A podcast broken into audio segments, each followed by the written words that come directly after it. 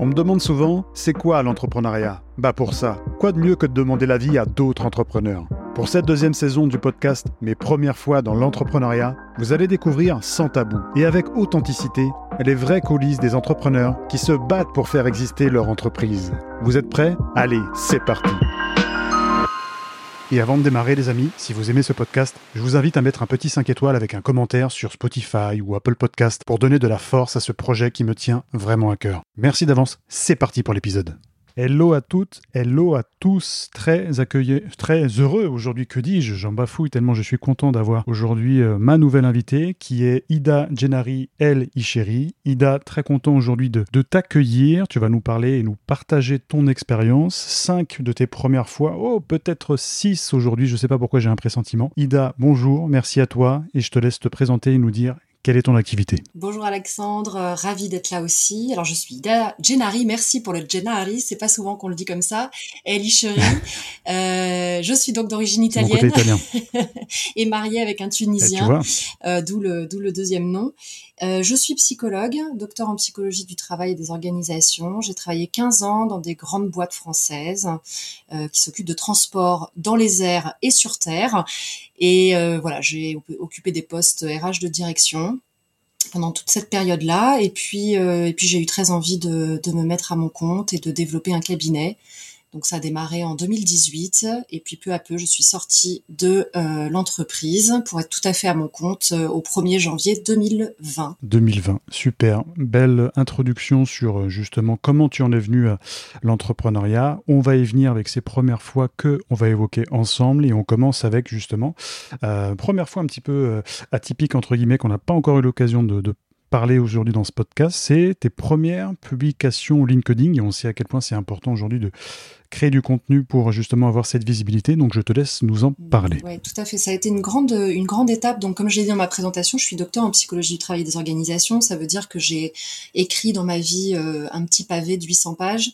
Euh, et donc écrire des posts euh, sur quelques lignes, quelques mots, euh, c'est toujours insuffisant. C'est-à-dire que, euh, alors moi, ça, ça m'intéressait, hein, j'avais envie de faire ça, je trouvais l'exercice sympa, mais je me disais, mes collègues vont trouver ça nul, euh, mon professeur d'université, s'il voit ce que j'écris, oh, il va se dire, mais Ida, qu'est-ce qui lui est passé par la tête Elle est, elle est tombée bien bas, etc. Donc j'avais très très peur du jugement de mes pairs. Euh, et de mes anciens collègues. Moi, il faut savoir que sur LinkedIn, quand j'étais salariée, je ne likais rien, je ne faisais aucun commentaire pour que surtout, euh, voilà, je, restais un esprit très corporate. Et, euh, voilà, donc donc ça a été vraiment un grand un grand saut. Qui était un peu bizarre parce qu'en même temps j'avais très envie et en même temps j'avais cette cette retenue et bah, à un moment donné j'ai lâché les chevaux j'ai dit maintenant je vais dire aussi ce que j'ai envie de dire je vais me faire plaisir euh, je suis pas obligée de tout expliqué par le menu. Pour ça, je peux écrire des bouquins et peut-être qu'on en parlera. Et, euh, j'ai commencé à vraiment m'amuser beaucoup sur, euh, LinkedIn euh, en publiant. En publiant. Et alors, tu disais justement, bon, il y avait un peu cette retenue au départ par rapport à ton métier qui est pas forcément évident. peut-être un peu le poids de la culpabilité, peur d'être jugé, pas compris, surtout par rapport à ton, cet entourage professionnel. Ça a été quoi le déclic? À un moment donné, tu dis, bah, c'est bon, je me suis dit, je me lance, on y va. C'est quoi qui t'a poussé euh, à te lancer Parce que tu as beaucoup de personnes qui nous écoutent et qui peut-être sont en, train de se poser des questions. Est-ce que je dois commencer à commenter les posts? Est-ce que je dois commencer à publier? C'est quoi qui a été ton moteur à ce niveau-là pour toi? Bah déjà l'envie, hein. c'est vrai que voilà, je me, je me sentais un peu enfermée alors que derrière ça poussait quoi. Je sentais que j'avais quand même envie de dire des choses et sous une forme un peu différente euh, que celle que j'avais pu avoir jusque-là. Où en effet tu parles du poids de la culpabilité, du jugement. Moi je ne connaissais que ça le jugement puisque quand tu publies et que t'es chercheur, t'as d'abord euh, 20 personnes qui se penchent sur ce que tu vas publier. Euh, tu dis un mot, il faut qu'il y ait une référence associée à ce mot-là. Euh, et donc voilà, tu, tu es jugé à chaque euh, à chaque proposition que tu fais et euh, tu n'es publié que s'il y a l'aval euh, des 20, euh, j'allais dire bonhommes, mais oui, en l'occurrence, c'est souvent des hommes qui jugent le travail, donc il se trouve que je suis une femme. il y a aussi cette problématique-là.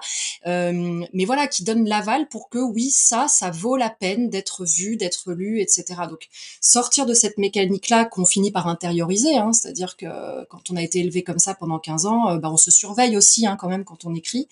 Euh, euh, je voulais pas écrire n'importe quoi sur LinkedIn, mais je voulais quand même me, euh, avoir une plume plus libre, voilà. Et, et donc voilà, donc je pense que c'est l'envie d'abord qui m'a permis de me débloquer, et puis ensuite, bah, c'est aussi un travail personnel. Hein. Je me suis fait accompagner, euh, j'ai eu un coach qui à un moment donné, voilà, m'a aidé à passer le pas, m'a aidé à et m'a rassuré, je pense aussi en voilà, en, me permettant de me donner l'autorisation d'y aller. Ok, intéressant. Tu parlais justement de ces chercheurs qui euh, euh, jugent, qui euh, critiquent, mais de manière constructive pour savoir si on doit valider tes travaux.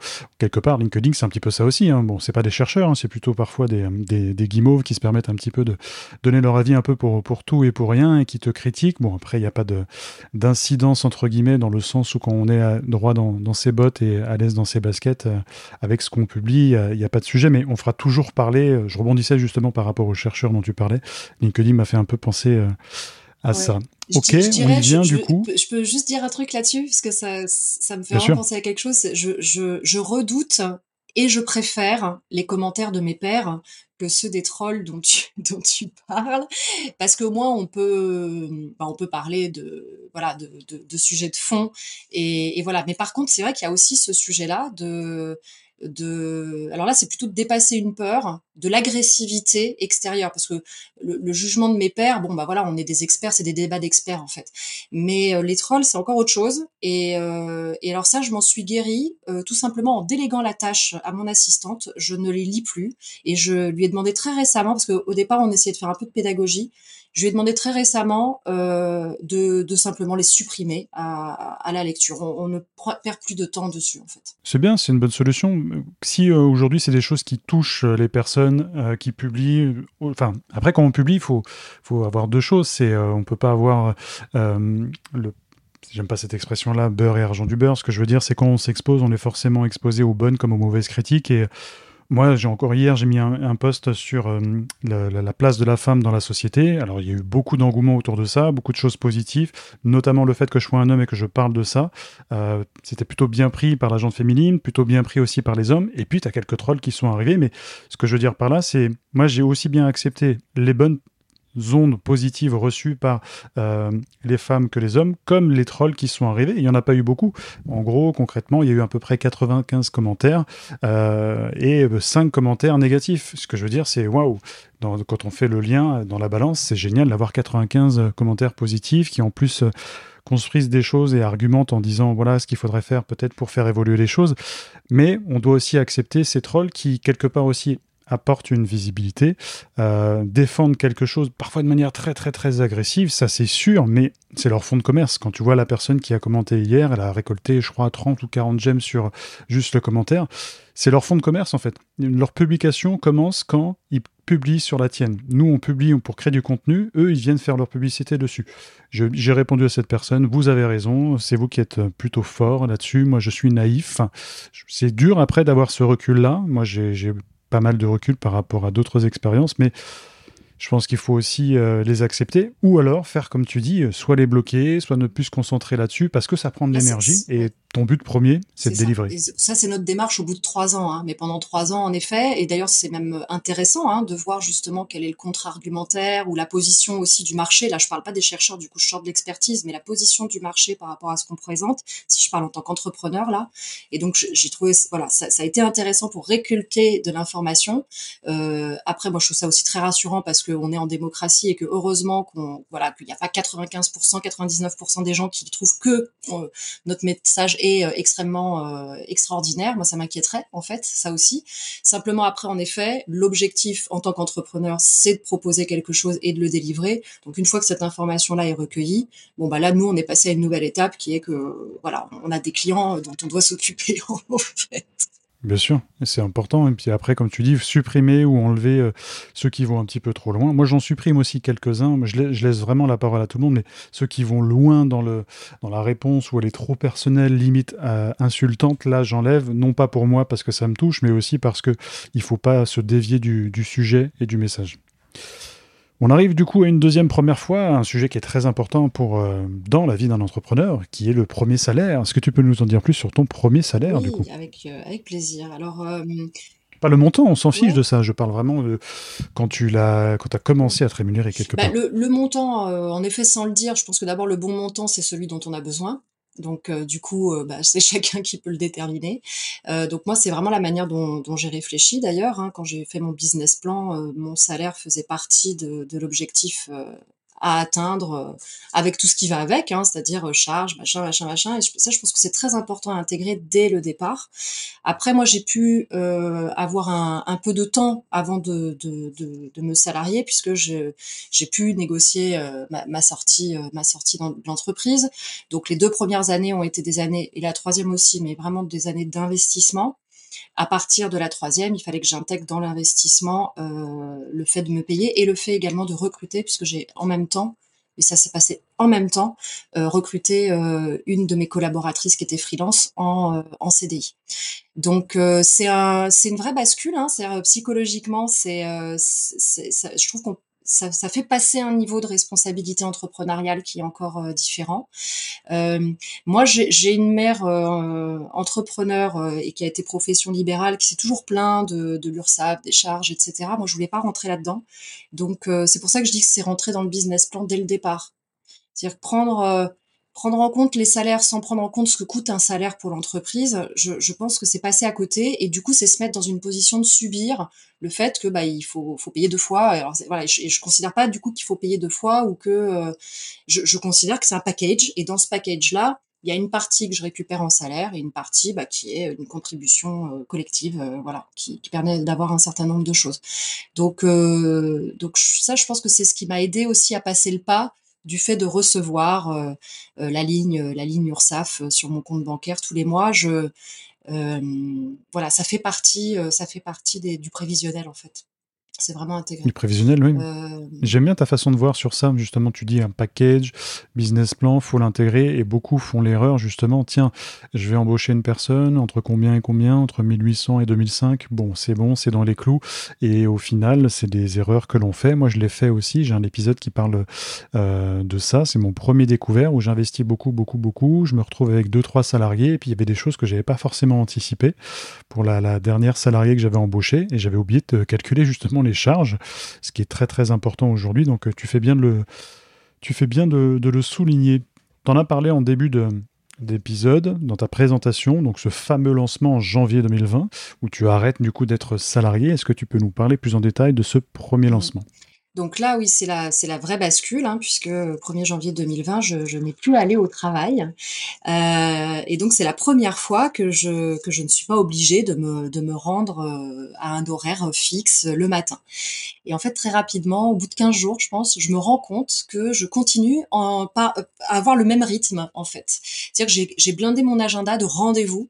Donc, je me retrouve à devoir être sur Paris pour un rendez-vous, alors qui certes n'a pas lieu euh, dans les locaux dont j'avais l'habitude, mais qui a lieu à Paris à 9h et je me retrouve de nouveau à être dans le RER. Euh, je dis, il y a un truc qui va pas du tout. C'est la même spirale infernale. spirale infernale de, que j'avais pas nécessairement vu venir. Euh, au bout de 15 jours, quand même, euh, j'ai eu cette chance et cette clairvoyance quand même de m'en de rendre compte assez vite, mais qui était que j'étais en train de reproduire tout le formatage que je connaissais en tant que salarié en tant qu'entrepreneur. Et, on devient souvent entrepreneur pour avoir euh, plus de disponibilité sur son temps, plus de liberté. enfin voilà, il y a toute, il y a, toute une quête quand même autour de l'entrepreneuriat qui est qui est dans cette direction-là. Et en fait, euh, j'étais en train et d'avoir la, la, la, pression entrepreneuriale qui est qu'il faut créer son, son, son salaire par soi-même, euh, voilà, et, et, en plus le même rythme. Donc donc c'était pas du tout mon objectif. Donc très rapidement, j'en ai parlé euh, euh, à, quelqu'un euh, qui, m'accompagnait sur la, création du cabinet. Et, il m'a fait travailler vraiment sur quelle, est, la vie en fait pro et perso que j'avais envie d'avoir en, en, tant que en tant qu'entrepreneur chef d'entreprise et paradoxalement il m'a invité à ne pas travailler voilà, donc euh, ce qui paraissait quand même très bizarre parce que, bah, attends, je suis en train de monter mon entreprise, il y a ça à faire, enfin toutes ces espèces d'obligations et de, de charges hein, qu'on se, se met aussi seul hein, parfois sur les épaules. Et donc j'ai, suivi le conseil, je dis ok d'accord, donc si c'est ça qu'il faut faire, bah je, je, je, travaillerai pas une journée par semaine et donc j'ai j'ai arrêté d'aller à Paris euh, courir. Euh, bon voilà, après il y a eu le confinement très vite, donc ça, ça a limité ça a limité le problème, mais mais oui je me suis contrainte à, changer de modèle, vraiment, puisque c'était ça le but de la démarche aussi. Quand tu dis changer de modèle, du coup, ça nous vient à notre quatrième point, c'est ta réorganisation du sens du travail. Donc c'est la première fois que tu remets un petit peu bah, ce que tu viens de décrire. Euh, en cause, ou pas en cause, mais tu te rends compte qu'il faut vraiment revoir le modèle. Comme tu l'as expliqué, tu es salarié, tu te lèves à 9h, euh, tu termines le soir euh, tu fais tes fins de journée classiques. Là, tu te dis si je me lance à mon compte et que je fais la même chose, comme tu l'as dit, on cherche aussi quand on est entrepreneur cette flexibilité, cette souplesse. Euh, ce qu'on cherche en fait, c'est aucune limite, que ce soit dans la gestion de son temps, de son énergie, de l'argent aussi. Un entrepreneur ne fait pas ça que pour l'argent, mais en tout cas, il n'y a pas de limite s'il y a l'investissement requis et nécessaire. Est-ce que tu peux nous expliquer du coup comment tu as fait pour ne pas reproduire ce rythme en détail euh, de salarié? Je dirais que, en effet, ne pas reproduire le, schéma de salarié, c'est déjà opérer ce, virage à 180 degrés. C'est-à-dire que tout, ce qu'on voyait en tant que salarié, bah, c'est juste le, le diamètre diamétralement opposé en fait. Donc ça passe par euh, la gestion de son temps. On n'a plus d'horaire, donc c'est nous qui pouvons le, définir. Euh, j'ai dit que j'avais euh, quelqu'un qui, m'avait aidé, donc j'ai payé quelqu'un pour pour avoir un manager. J'ai dit ça un jour, j'ai fait un post là-dessus. Je, me suis payé un manager, alors que quand on est salarié, bah, on est payé pour être managé. euh, quand on est entrepreneur, ben on investit pour pouvoir produire du travail. Quand on est salarié, on arrive pour faire un travail et on est rémunéré tout de suite. Enfin bon, voilà, il y a, vraiment c'est. Vous prenez tous les sujets, vous les mettez à 180 degrés et vous avez la définition de l'entrepreneuriat. Et euh, oui, bah ce que j'ai fait, c'est vraiment de de m'astreindre à à me libérer ce, temps que je que, je souhaitais en fait. Hein. Donc j'ai arrêté de travailler le jeudi. Euh, j'ai appelé ça le jeudi c'est permis. Euh, alors ça veut pas dire que je travaille plus du tout, mais euh, le jeudi c'est une journée voilà, qui est à mon rythme. Voilà, je vais, si je travaille, je travaille. Alors moi, je lis beaucoup. Hein, mon sujet de fond amène à, à ce que j'ai beaucoup de lectures, etc. Donc voilà, je, j'ai lu beaucoup, euh, je suis partie en, formation, je suis partie euh, quand c'était plus tous les confinements, les Covid, etc. Je suis partie beaucoup euh, travailler là où j'avais envie d'aller travailler. j'ai réintroduit du temps perso. On en parlera peut-être tout à l'heure, mais notamment avec mes enfants, j'en ai quatre, donc donc voilà, j'ai redonné de la place à des choses qui étaient importantes pour moi et je me suis astreinte à le faire. Ça veut dire que c'est passé par la gestion de mon agenda. Donc dans mon agenda, quand il y a du temps libre, c'est écrit temps libre.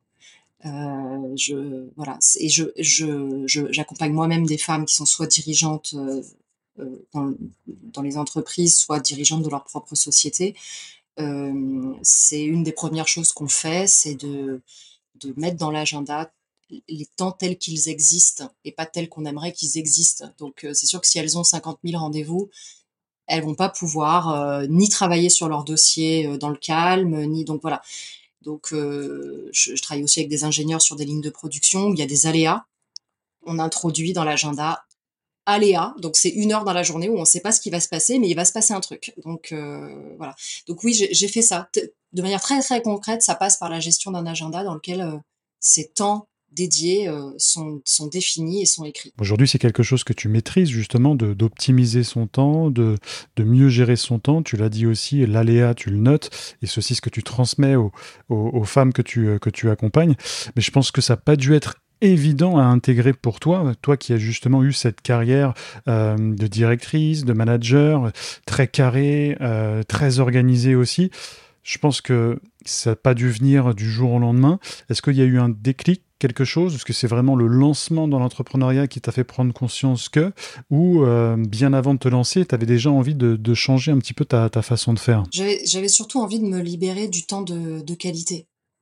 Euh, l'organisation, je dirais que euh, de par ma personnalité, c'est un socle sur lequel je peux me reposer et dont j'ai eu besoin très très vite puisque j'ai eu des enfants très vite tout en faisant ma thèse, tout en étant salarié, tout en donnant des cours à la fac. Donc j'ai eu à jongler tout en faisant de la danse, tout en faisant du violon. Donc voilà, j'ai eu à, jongler assez, enfin et puis même voilà de, jeune c'était pareil.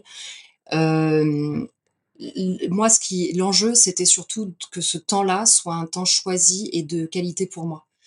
Euh, alors quand j'ai libéré du temps, la question c'était un peu euh, euh, j'hésite parce que je me dis, c'était pas vraiment qu'est-ce que je vais en faire Hein. Mais c'était est-ce que euh, est-ce que je peux lire un bouquin dans mon jardin euh, plutôt que d'être sur un tableau Excel en train de faire des trucs importants. Voilà. Et ça a été vraiment plutôt de me redonner euh, de, de, me redonner de l'importance dans ce que j'avais envie de faire et que si j'avais envie de le faire dans mon jardin, je et alors? Voilà. Euh, si j'ai envie de tourner une vidéo, là en ce moment je fais des je fais des courtes vidéos, je les fais en rentrant de l'école. voilà, donc c'est j'avais un peu tous ces trucs d'autorisation. Est-ce que je peux faire une vidéo comme ça à mes clients ou à mes futurs clients alors que je suis en train de marcher dans la rue? Bah oui, en fait, euh, qu'est-ce qui pourquoi tu le ferais pas? Enfin, voilà, ça a été plutôt une succession d'autorisations sur des sur des codes que bah, qui passaient pas nécessairement en, entreprise et, qui aujourd'hui passent parce que je décide qu'ils passent en fait. C'est pas qu'ils passent de fait, c'est ils passent parce que je décide qu'ils passent. Tu as décidé que ça allait changer et tu as changé les choses, donc ça a pris du temps, mais euh, en tout cas tu montres par rapport à ton témoignage que, que c'est possible. On arrive à une cinquième première fois qui pour moi est une première fois atypique qui m'a fait sourire quand on en a parlé. Euh, tu vas nous parler de ta première négociation de contrat. Alors jusque-là, tout va bien. Je ne vais pas dire comment était cette première négociation de contrat. Je ne vais pas spoiler, c'est toi qui vas nous en dire plus. Je te laisse du coup nous en parler. Alors, c'est la première euh, négociation de contrat en B2B. J'insiste parce que pour moi, ça donnait encore un niveau de pression supplémentaire avec une ancienne euh, de mes, de mes collègues. Donc euh, voilà, il y avait aussi ce truc de entre pairs. Euh, tiens Ida, qu'est-ce qu'elle a fait Ida hein Elle est partie et maintenant, hein, qu'est-ce que ça donne? Euh, Et avec un enjeu important puisque du coup c'était une négo pour, pour, pour un grand groupe et donc potentiellement bah, potentiellement un marché un marché assez assez important. Et on est pendant le confinement, on est au téléphone. Et à ce moment-là, j'ai ma petite qui vient s'accrocher à ma jambe et j'ose pas dire à mon interlocutrice excuse-moi, j'ai des enfants qui arrivent, machin, est-ce que voilà, euh, c'est pas hyper confort, est-ce que est-ce qu'on se recale ou quoi? Je me dis non non, je continue et dans ma tête, dans le même temps, hein, je suis en train de me dire et si ça ça passe, tout passera après. si je suis capable de euh, voilà ce contrat là dans ces conditions avec ma poulette qui euh, qui veut jouer qui s'accroche à moi et qui euh, voilà bah c'est que c'est que je serai en mesure de, négocier d'autres trucs par la suite et bon en, effet c'est passé ma, fille est restée assez Enfin voilà, je jouais avec elle, je balançais ma, jambe. Elle avait, elle avait deux ans à peine pendant le confinement, donc voilà. Donc je balançais ma jambe. On était au téléphone, on n'était pas en visio. Voilà, je disais, voilà. Et je trouve que les enfants sont, merveilleux dans, ces cas-là parce que j'avais déjà eu une expérience comme ça euh, quand j'ai quand j'ai finalisé ma thèse où euh, ma première fille avait deux ans et la deuxième 16 euh, ou 18. Et j'avais envahi le salon de tous mes documents, voilà, pour les relire, les remettre dans l'ordre, etc. Et donc il était hors de question que je range tout le soir pour repartir le lendemain. Ça a duré 15 jours comme ça. Et en fait, jamais elles ont touché les papiers, quoi. C'est-à-dire que je pense qu'un enfant, et ça je le dis pour les entrepreneurs qui auraient peur d'être gênés par leurs enfants, surtout si c'est des petits ou je sais pas quoi. Enfin, si, si vos enfants ont compris l'importance que ça avait pour vous, que ça a pour vous, et l'engagement que vous y avez, si vous, si vous transmettez ça, votre enfant, il vous embêtera jamais, en fait. Moi, j'ai jamais un gamin qui rentre dans mon bureau quand je suis et c'est là qu'il y a une porte qui va s'ouvrir, tu sais. Quand je suis en visio, ça serait je tellement suis en animation d'atelier, etc. Euh, ils, savent. Voilà, ils rentrent dans mon bureau à plein d'autres moments, mais, mais euh, jamais. Mais ça passe par la transmission, comme tu dis. C'est ça qui est, qui est, bien. Bon, moi, j'ai une fille de 15 mois et elle m'a déréglé d'ailleurs mon outil euh, Zoom pour H6 euh, pour euh, enregistrer. Donc, la dernière fois, j'étais un petit peu bête devant l'invité.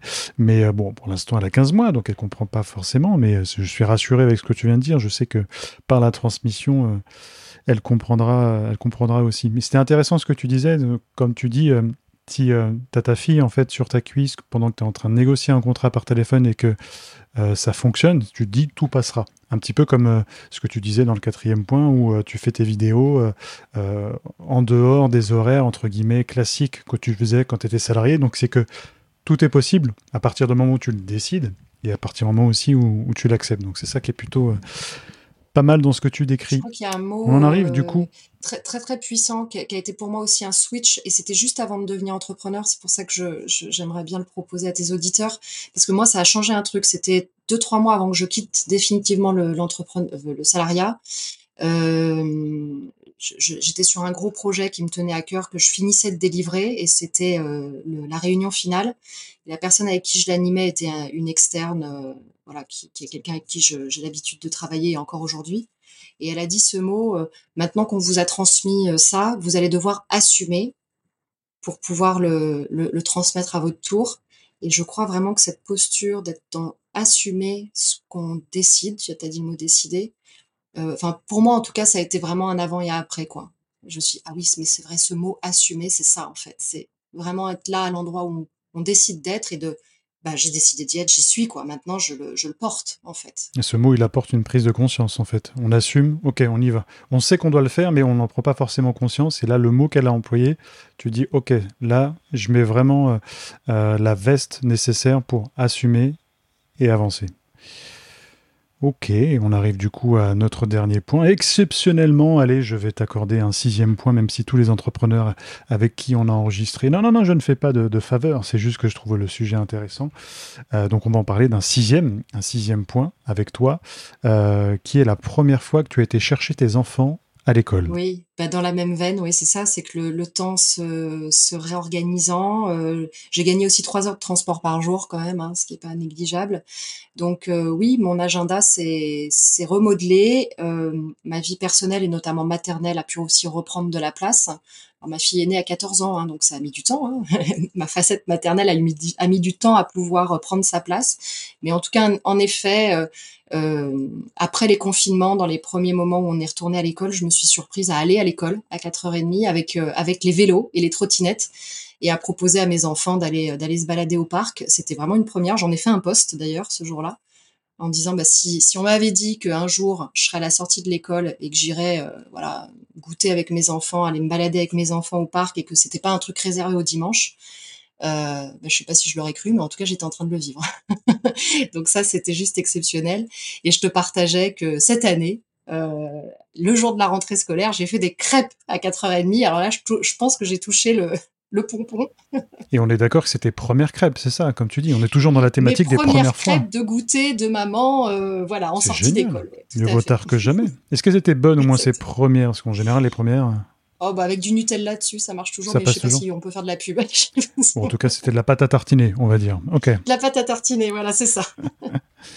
ok, donc ces premières crêpes, cette première aussi, euh, bah, pas prise de conscience, on va pas dire ça, parce que tu en as parlé tout à l'heure, euh, mais j'ai une question par rapport à ça, peut-être un peu plus personnelle, mais comme tu es aussi docteur en psychologie, là aujourd'hui, tu as trouvé, je pense, euh, ton rythme. Euh, ça a mis du temps, hein, comme tu l'as dit. En 2020, tu as, démarré. Ensuite, tu as voulu euh, changer un petit peu ce rythme de, de salarié, donc c'est-à-dire pas avoir les mêmes horaires, pas retrouver la même routine classique. Ça a mis du temps. Tu as réussi ensuite à t'assumer par rapport à ça. Maintenant que tu as du temps pour toi, tu as du temps pour tes clients, tu as du temps pour tes enfants, tu as du temps en tant que mère. Quand je dis question un peu personnelle, c'est est-ce que si tu savais que ça allait être comme ça, tu. Alors, faut pas avoir de regrets, on ne revient pas en arrière, mais est-ce que tu l'aurais fait plus tôt? Alors, j'aurais pas fait plus tôt. Euh, l'idée du cabinet, je l'ai eu quand j'avais 30, 30, ans, 31 ans, quelque chose comme ça, et euh, je voulais absolument euh, me former en fait. Je voulais absolument être dans l'entreprise. vivre cette expérience extraordinaire de, des grands groupes. Hein. Moi, j'ai vécu 15 ans de, dingue hein, avec des projets incroyables avec les grands groupes, moi j'étais sur des directions de 10 000 personnes, 200 000 personnes, donc euh, enfin, l'entrepreneuriat, c'est aussi avoir un impact. Euh, moi, j'ai pas cet impact-là aujourd'hui, hein, très très clairement. Je touche pas 200 000 personnes. Par contre, les personnes que je touche, je les touche plus profondément que ce que je pouvais les toucher quand j'étais en entreprise, parce que parce que bah voilà, la gestion de projet, l'accompagnement du changement sur des volumes aussi énormes, c'est c'est, bah, est voilà, on n'est pas en train de toucher les gens au cœur, mais j'ai vécu des trucs qui m'ont énormément formé, appris, euh, et j'ai eu des moyens, etc. Donc c'était génial. Et puis voilà, il y a un moment donné où j'ai eu envie de faire cette bascule-là. C'était le bon moment, je pense. J'ai bien fait de ne pas attendre à plusieurs titres. Euh, D'abord parce que c'était c'était vraiment, je commençais à crisper en fait dans l'entreprise euh, sur certains sujets. J'étais aussi en train de monter dans la hiérarchie, ce qui fait que euh, j'ai eu beaucoup de liberté pendant 15 ans, mais je commençais à toucher un niveau qui fait que ce corporate commence à être de plus en plus, euh, euh, fort sur soi en fait et sur ce qu'on peut dire et sur ce qu'on peut faire. Donc là moi ça ça, ne m'allait plus mais c'est très très personnel. Euh, et puis surtout bah après il y a eu le Covid donc je pense que j'aurais tellement flippé de après Covid de et je me serais raconté une autre histoire qui aurait été heureusement oh là là maintenant j'ai la protection de l'emploi et je voilà je serais restée encore 20 ans je pense euh, par peur pas, pas pas par envie mais par peur et je pense que c'est jamais une bonne chose d'être d'être drivé par par la peur donc euh, donc, euh, donc voilà, c'est, ça s'est bien fait. Ça s'est bien goupillé, c'est, euh, c'était le bon moment et c'était comme ça, pas de, pas de questions sur le fait de revenir euh, en arrière ou si tu l'aurais fait plus tôt. Mais je trouvais ça intéressant de, d'avoir ton avis, comme tu, comme tu es docteur en psychologie justement sur ça, je trouvais ça intéressant.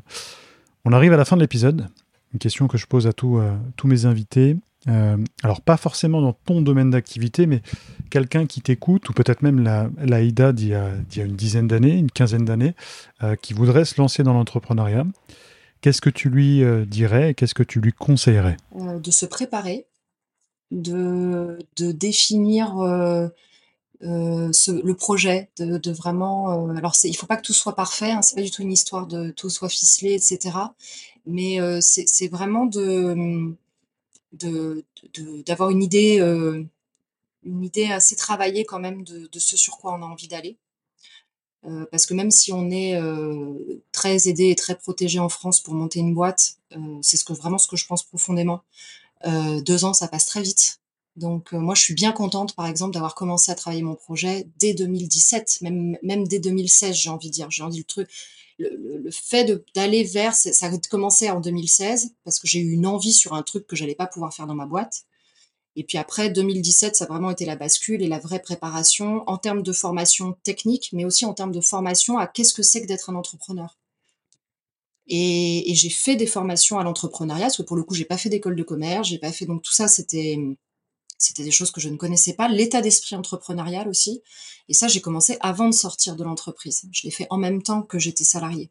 Et après, j'ai continué. J'ai continué à me faire accompagner. Euh, ça, sur les trois premières années, j'ai été extrêmement accompagnée. J'ai beaucoup investi euh, là-dedans et dans le développement de l'entreprise et dans le voilà le capital de l'entreprise, le, capital intellectuel pour le coup dans mon cas. Mais euh, mais voilà, donc je dirais oui, se préparer, se former, se euh, et se protéger quand on passe du salariat à l'entrepreneuriat. Il y a plein de marinières de se protéger et de faire le grand saut sans être euh, complètement à poil.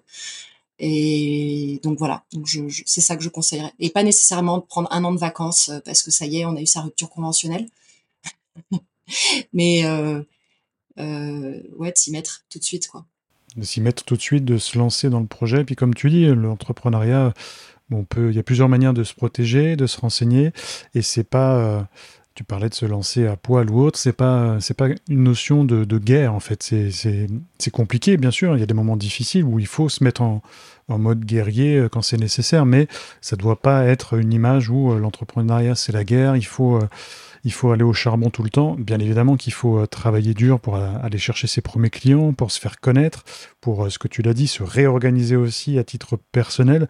Mais ça peut se faire en se préparant. Ça peut se faire justement en, se posant les bonnes questions, en, ayant les, bonnes méthodes aussi, même si on doit aller se faire accompagner. Et c'est ce que tu as dit, tu t'es fait coacher. Moi, je trouve ça très très bien, parce qu'on ne le dit pas assez, mais il faut pas hésiter à, à, se faire accompagner. Même moi, je me le fais accompagner maintenant, je me ferai accompagner toujours plus tard, que ce soit par les livres, que ce soit par des coachs. Euh, c'est tellement important parce qu'on pense qu'on a une idée, on pense qu'on est le meilleur du monde, ce qui est peut-être vrai, mais il y a quand même un moment donné où on va avoir ces moments un peu euh, de, faiblesse qui est, qui est, propre à tout être humain, je pense. Euh, et je pense que c'est vraiment nécessaire, vraiment, de se faire accompagner dans ces moments-là. On arrive à la fin de l'épisode. Bon, terminé, plutôt intéressant cet épisode. Moi, j'ai beaucoup apprécié. Je ne sais pas ce qu'il en est de toi, ce que tu as ressenti. Merci, super. Bah, je trouve ça toujours formidable de pouvoir euh, faire un partage d'expérience et si en plus euh, ça peut euh, faire réfléchir et avancer d'autres, c'est super. Ok, oui. J'en suis sûr qu'on aura des commentaires par rapport à ton passage, qu'on aura des, des, jolies phrases positives. Et même si on a des trolls, c'est pas grave, on saura les accueillir, on saura leur parler librement. Mais en tout cas, moi, je suis très content de t'avoir euh, accueilli dans ce podcast pour cet épisode. Euh, je te remercie, en tout cas, de m'avoir partagé euh, ton expérience et puis ta, ton énergie, voilà, ton énergie qui était intéressante, ta façon de voir aussi, un peu différente de ce que j'ai l'habitude d'entendre. Je trouve ça hyper intéressant justement, ton approche. Donc merci pour ça, en tout cas. Merci Alexandre, merci beaucoup. Et moi je vous dis à la semaine prochaine pour un nouvel épisode avec une nouvelle invitée ou un nouvel invité, on verra, c'est la surprise. Merci à tous, à bientôt, ciao. Si vous aimez ce podcast, je vous invite à mettre un petit 5 étoiles avec un commentaire sur Spotify ou Apple Podcast pour donner de la force à ce projet qui me tient vraiment à cœur.